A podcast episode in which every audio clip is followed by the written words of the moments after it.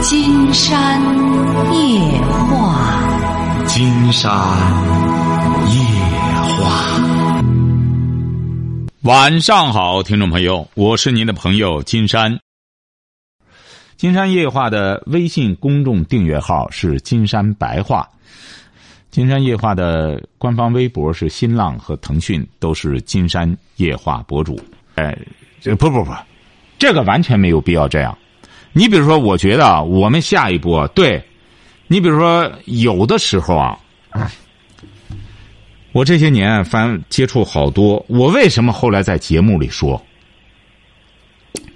我在节目里十多年前我就提出一个观点来，我说做父母的对孩子一定要诚信，晓得吧？孩子对你来说，他是一颗非常真诚、干净的心。晓得吧？当他一旦发现你说的话和你做的事不一样的时候，孩子会非常失望的。你这种心态我非常理解，就是觉得，哎呦，这样连连连一家人都这样，是不是社会上的人那更更没法相信了？大家彼此之间更信不过了。爷爷奶奶是我那么相信的人，怎么他会背着我们干这事儿呢？那那世上还有真情吗？可能你以此了就来怀疑这个，晓得吧？刚才所以说我才跟你说了，你爷爷奶奶他也不是说什么，而是他站的这个角度不一样。这就像将来，我觉得你慢慢的，你你大了，你说就像官员一样，其实他处的那个东西啊，有的时候别人觉得他不公正啊什么的，也谈不上。他在那个位置上，他要摆平很多关系。哎，他不是像我们一样纯粹的光站在个人的角度来思考问题。所以说，你这个东西啊，没必要背这个包袱。再就是将来，我觉得我们这个人际关系啊，也是在在调整，不再像过去一样。现在说白了，人和人之间的关系倒简单了，哎，倒简单了，真是就是个契约关系。大家，你比如说契约关系，现在讲契约吗？有些也不讲契约。你就像今天也有听众给我说这个搬家，说搬家完了谈好的价格，说到到这儿来哐一下变了，谈好三百一下涨到九百了，你让人一看，呃，一下一下涨到八百了，你怎么弄？哎，就这样。后来就说这都是惯例啊。后来我说这不是经常报道这个吗？但其实报道这个最终是砸的谁的饭碗？砸的是搬家公司的饭碗。后来这不他一了解才知道，说报上做广告的那个，并不是他搬，他只是当一个中间的环节。他给你说那价格不好使，这来搬家的这个人重新定。你说这这这，你说这这还契约呢？这都是定的好好的事儿，变来变去的就这样。说搬的过程中又在变，你这你怎么弄？所以说，在社会上，你说你真正想干什么的话，就得凭着你自身的实力。你比如我，我有的时候读鲁迅先生啊，当他和瞿秋白见了之后，我觉得鲁迅先生的那种，那那种那种激动，那种你想，鲁迅先生那时候都五十多岁了，那那大师级什么没见识过。所以说，感叹说了一句什么呢？人生得以知己足矣呀，晓得吧？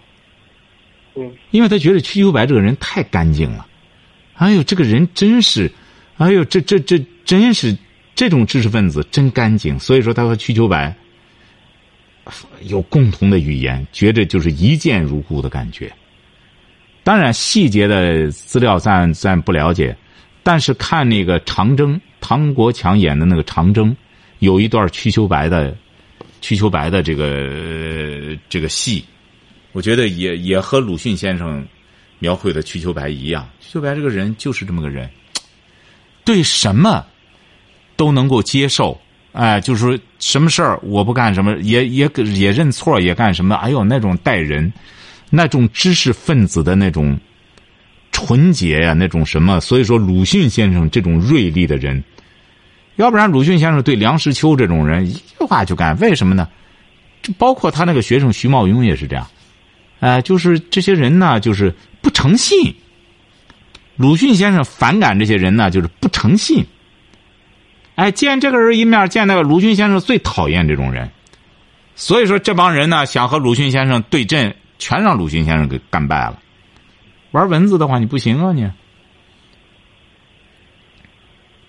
要不然，老师啊，我我想问一下，就是说，呃，我呀，我说实话，我我就现在跟我姑姑关系很很很僵了，就是说，你姑姑是干嘛的？都都是很一般，都是都最底层下岗工人，都都最下岗工人。那我觉得你主动一些，你姑姑她是长辈呀，你也得主动一已点。经已经已经六六十了，已经六已经六十了。你要再不主动的话，你将来遗憾越来越多。你想想，你这么优秀，姑姑也很高兴啊，有这么个侄子。你要态度姿态高一点，你姑姑立马就可以原谅你。我这话撂在这儿，您试试。这就是说，大人不见小人过，有几个长辈和孩子较劲呢？尤其是你这么优秀，你要你要再不再不主动的话，你的遗憾会越来越多。为什么呢？就说明你，哎呀，心胸太窄了，小肚鸡肠的，总是不能主动一步。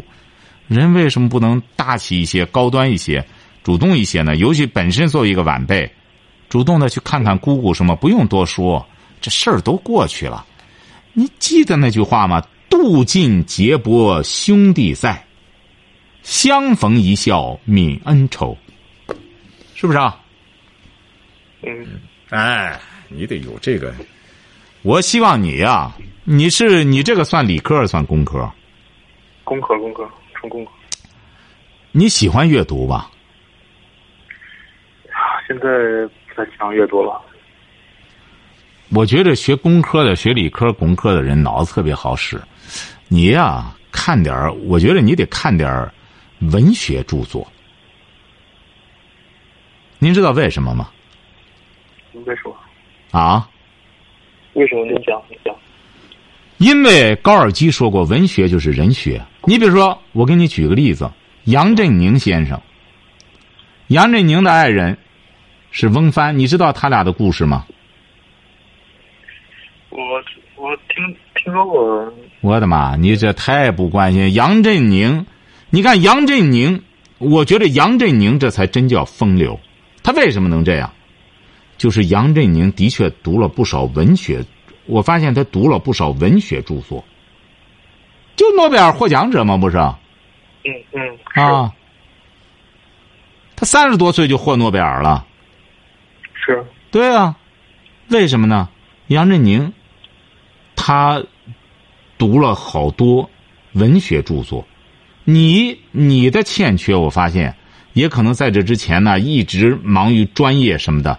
但你要记住了，你也得读点文学著作。我觉得杨振宁说的一点很好，他说有些人啊，就认为理工科的人啊，光干什么？他说其实不然。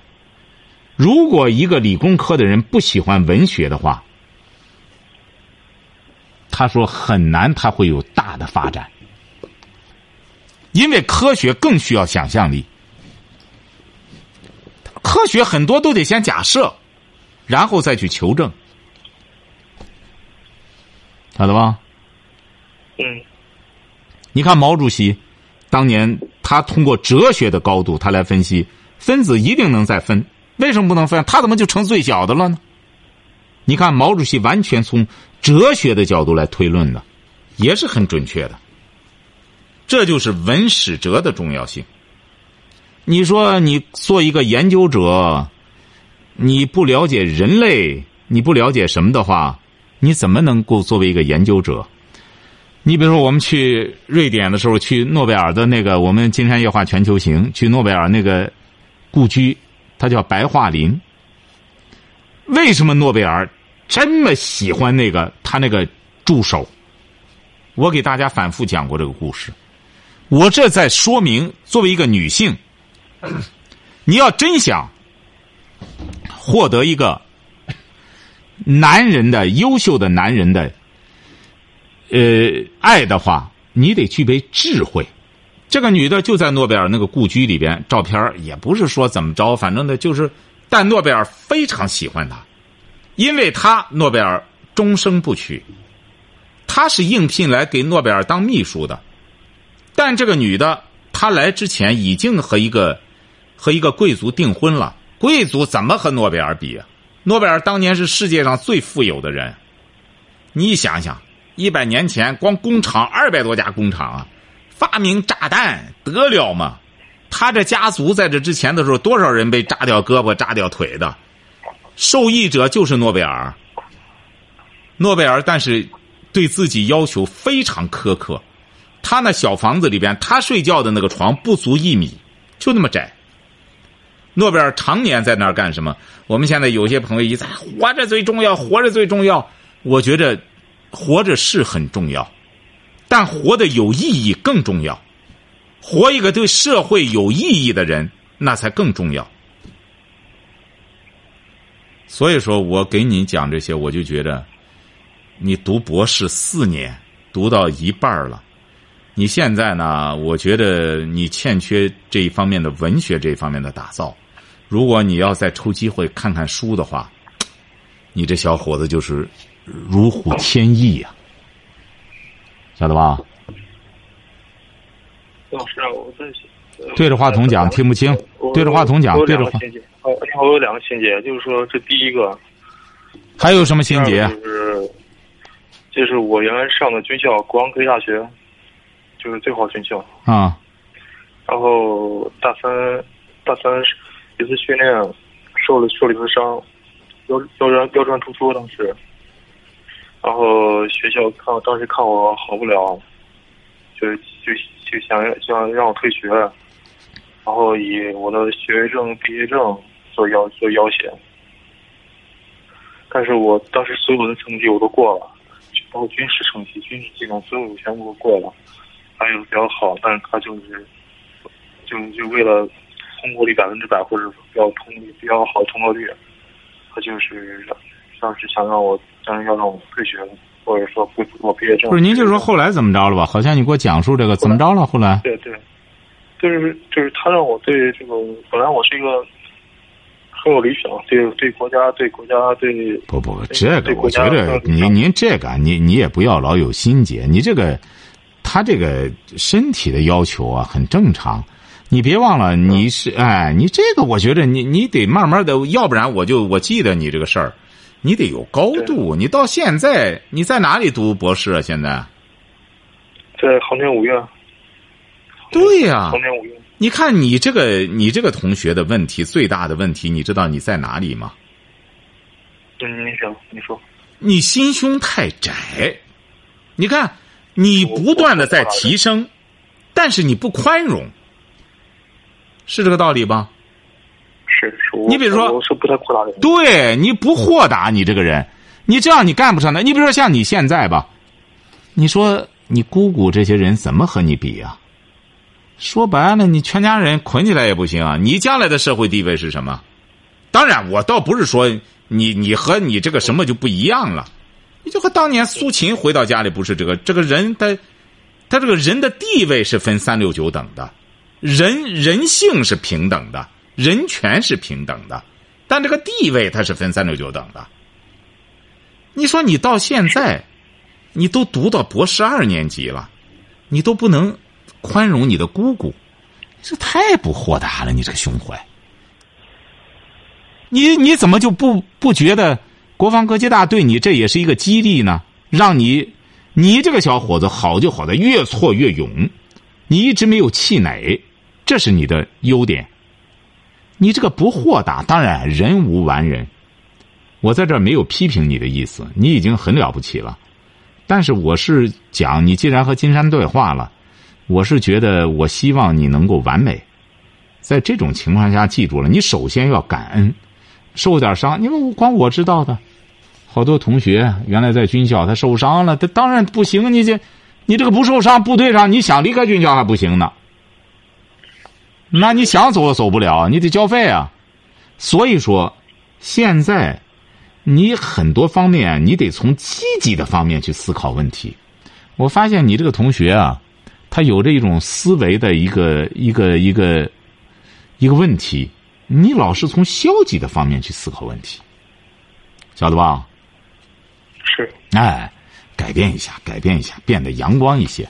现在感情问题怎么样了？感情问题我先先不谈，先不谈。我觉得我先把我的专业知识搞得非常好。这就对了，这就对了。大丈夫何患无妻呀？像你要毕业之后到一个单位干什么之后，呃定下来之后，三十岁算什么呀？你这人家找那个张一宁的那个男孩子，北京的男孩子四十找张一宁，呃人家那个谁梁锦松找那个伏明霞的时候也也也什么了，也快五十了。嗯，我不是说鼓励你晚晚婚，而是你这么年轻，你看你老是患得患失，你得感恩。我觉得你现在不应该感恩吗？你你走到现在，我觉得你应该向很多人感恩啊。是是很多人帮助过我，很多很很多人帮助过我。我尽量感觉到没有他们帮助我就淹死了。你你感恩，首先感什么？你先说，你感什么？我看你怎么感恩。我老师，呃，我我妈第一，我妈第二，第二我老师。我妈把我养育。不不不不不，你这种感恩方式就不对。你看，我这就给您提出一点来，你看我说的有道理吗？嗯你为什么呃格局这么小？你看，你连感恩上都是感恩你妈，为什么呢？你妈生你养你了，你这个还用感恩吗？你和你妈本身就是就是母子天性，你真正感恩的应该感什么呢？我给你举个例子，嗯你别有的时候，有些朋友就说我主持节目多么好多么好，我自己是非常有自知之明的。其实要不是这个时代，那个时候要不是电台改革的话，我也没这个机会，晓得吧？嗯哎，你得感恩。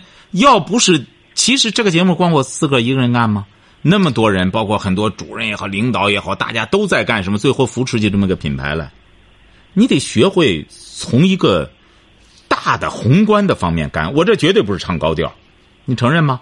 嗯你要不是是赶上好时候，您说，你要在晚上二十年什么不赶上这个时代的话，你怎么可能能有这个发展呢？没这个平台，你怎么发展？是这道理吗？是是哎，你得感谢这个社会，感谢这个时代。至于你爸爸妈妈，你像这是一家人，这这存在感恩问题吗？这根本不存在感恩问题。我们现在有的时候感恩啊，感恩的特别搞笑。我这这这歌也是整天感谢妈，爸妈还用感谢吗？本来一家人都是亲人。哎，这个该这就是要进入到孔子说的，这是人孝的问题。而感恩是应该感谢周边的朋友。你比如说，你包括你成长的这个环境，你能够走到今天，有的时候我都在想，为什么这些作家会特别感恩自己成长的故乡？晓得吧？你比如说，我我觉得我我就是去那个湖南凤凰，我去的时候，我感觉到可能有些朋友去了也没没什么感触，可是我就感触挺深。怎么讲呢？那么小的个地方，出了一个沈从文，出了一个黄永玉，出了一个熊希龄。熊希龄，民国第一任总理，也是当时的才子。画画的话，黄永玉也应该在是画界的魁首之一。是作家沈从文也被称为现代文学史上有哎作品最多的人，写的特别好。你看，就是家乡的这个山水，哺育了他们。凤凰这么小的个地方，他们三个的家走着一会儿就走到了。那个地儿有山有水的，其实是非常封闭的一个地方。哎呦，光坐车开车得开半天，也不通火车，好像是很封闭的一个地方。但是你必须得有文化。我们现在就说这个旅游也是这样，读万卷书在行万里路。你如果要是不了解沈从文，那你上他家乡看有啥意思？没什么意思。所以说，像你现在，我觉得你唯一一点缺憾就是，再多读点文学作品，丰富一下自己，好不好？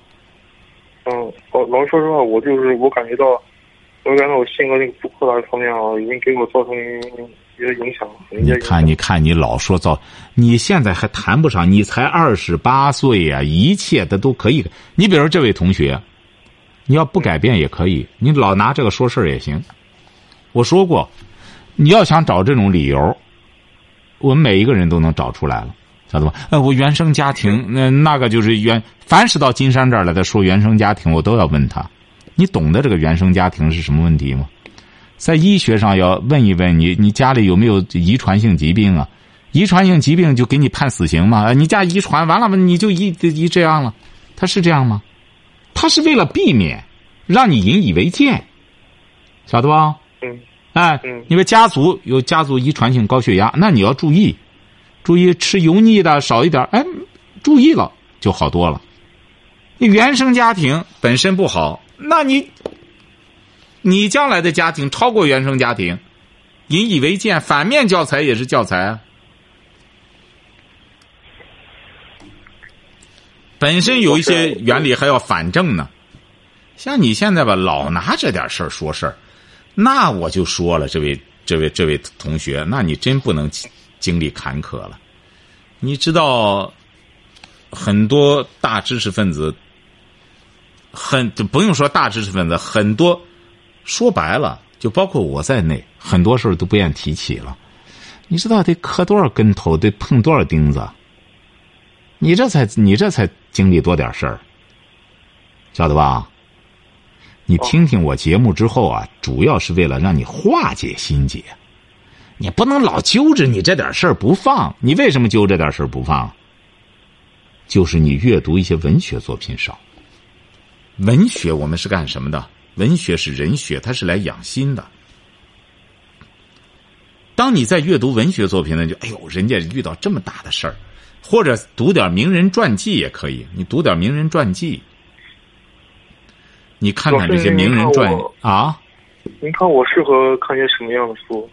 我觉得你现在可以看点名人传记，你看，包括卢梭也好，伏尔泰也好，你看看他们都是该出成果了，岁数也都是一定到岁数了，但是他们始终不渝的一直向着自个儿的目标奋进，这就叫有精神花园的精神的贵族。你像那个梭罗也是这样写《瓦尔登湖》那个。哈佛毕业之后，你说跑到个瓦尔登，跑到个树林子去建起这个来，然后写了《瓦尔登湖》。一百年之后，现在成世界名著了。刚写出来的时候卖了几百本晓得吧？看看名人那些传记。嗯、我觉得看你要看书，我觉得就全当对你学理工科的人来说的，看文学作品你就是消遣。晓得吧？嗯。哎，我记得那时候有个作家叫钟杰英，哎，在地震的废墟上写的。八十年代的时候，我说这这这个作家写的不错，啊真文笔真美啊。后来还知道是学理科的，他就有个观点，写理科的写出来会更好，晓得吧？所以说我建议你呢，一个是以后要。表达问题也是这样，说话敞敞亮亮的。将来你要还要上台去演讲，讲述自己的一些发现或者自己的一些研究成果。从现在开始，要注意让自己的格局。我们中国人不是讲格物吗？讲格局，把这个心胸的格局打开，晓得吧？再有什么问题，我们可以随时交流哈。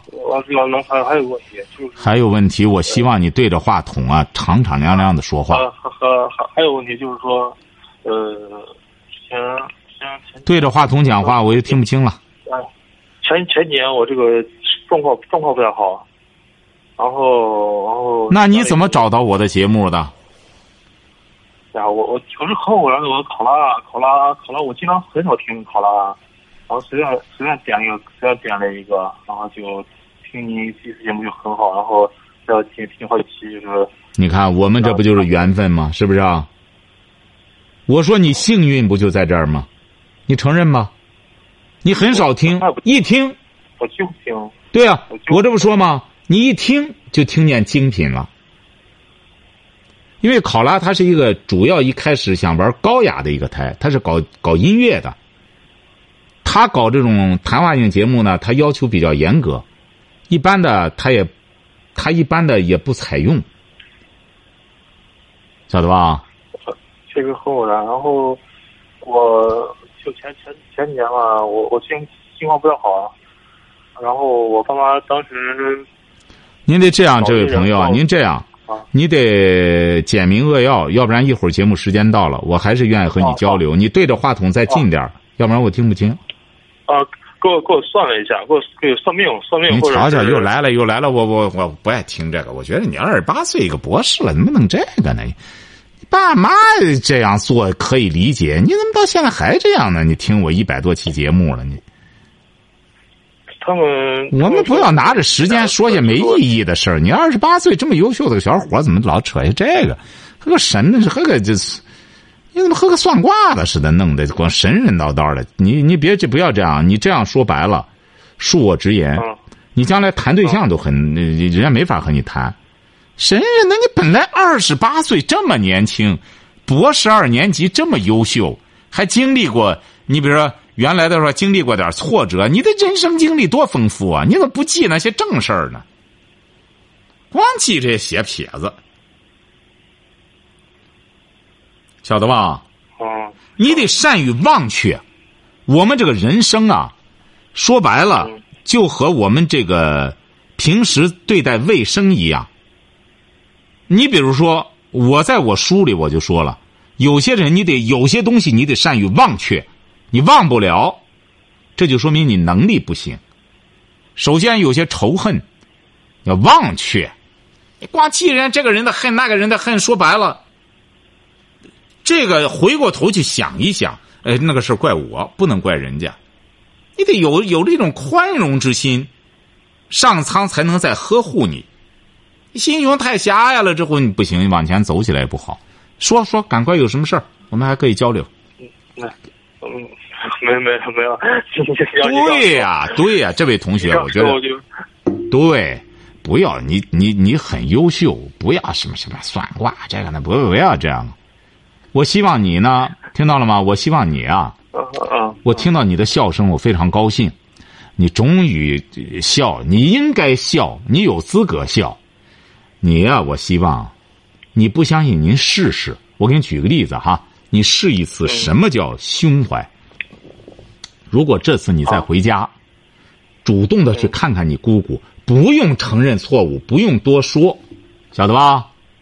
嗯哎，不用多说，就买点东西去看看姑姑，好长时间不干什么了，你看看你会得到一种什么样的效果，晓得吧？嗯哎，你比如说，你去了，然后你再给我打电话，呃我是西安那个博士生，我这次呢十五我去我姑姑那边了，我主动的去看了看我姑姑。你可以把你的感受和我分享，好不好？好好好哎，我希望你千万不要就是算命的、算卦的，就可别弄些这个了啊！你这样弄了之后啊，会让别人觉得很可笑的。你一个人都读到博士了，你这弄那东西，你是多没劲呢！要不然我就我就有一些，嗯，我有的时候和有些朋友搞易经的事好抬杠，就上嗯他他他们弄这个哎，你没有就像有一个朋友也说，呃，说住了个十八楼卖不出去了，他说这找那搞易经的一直也没给他解开，我一下给他解开了。当然我不是说我比人家能啊，我就半调侃的。哦哎，他说他他他他说住那个房子很不舒很不舒服，为什么呢？不是十八层地狱吗？嗯啊，我说那你想一想，你每天出来你都进天堂，多好，是不是啊？哎，他一想也是，回家了反正睡觉了，在地狱睡一会儿吧，一出来就进天堂。哎，他慢慢心心结就化解了，也不再整天那么郁闷了。所以说，记住了哈，再有什么问题，我愿随时和你交流，好不好？好哎，谢谢老师。哎，不是，以后一定要笑哈，多笑哈。好，再见哈我。我给你打个电话的时候我就非常好。哎，对，以以后我们多交流哈，再见哈。嗯嗯，好好，嗯啊行好再见好嘞。喂，你好，这位朋友。好，今天晚上金山就和朋友们聊到这儿。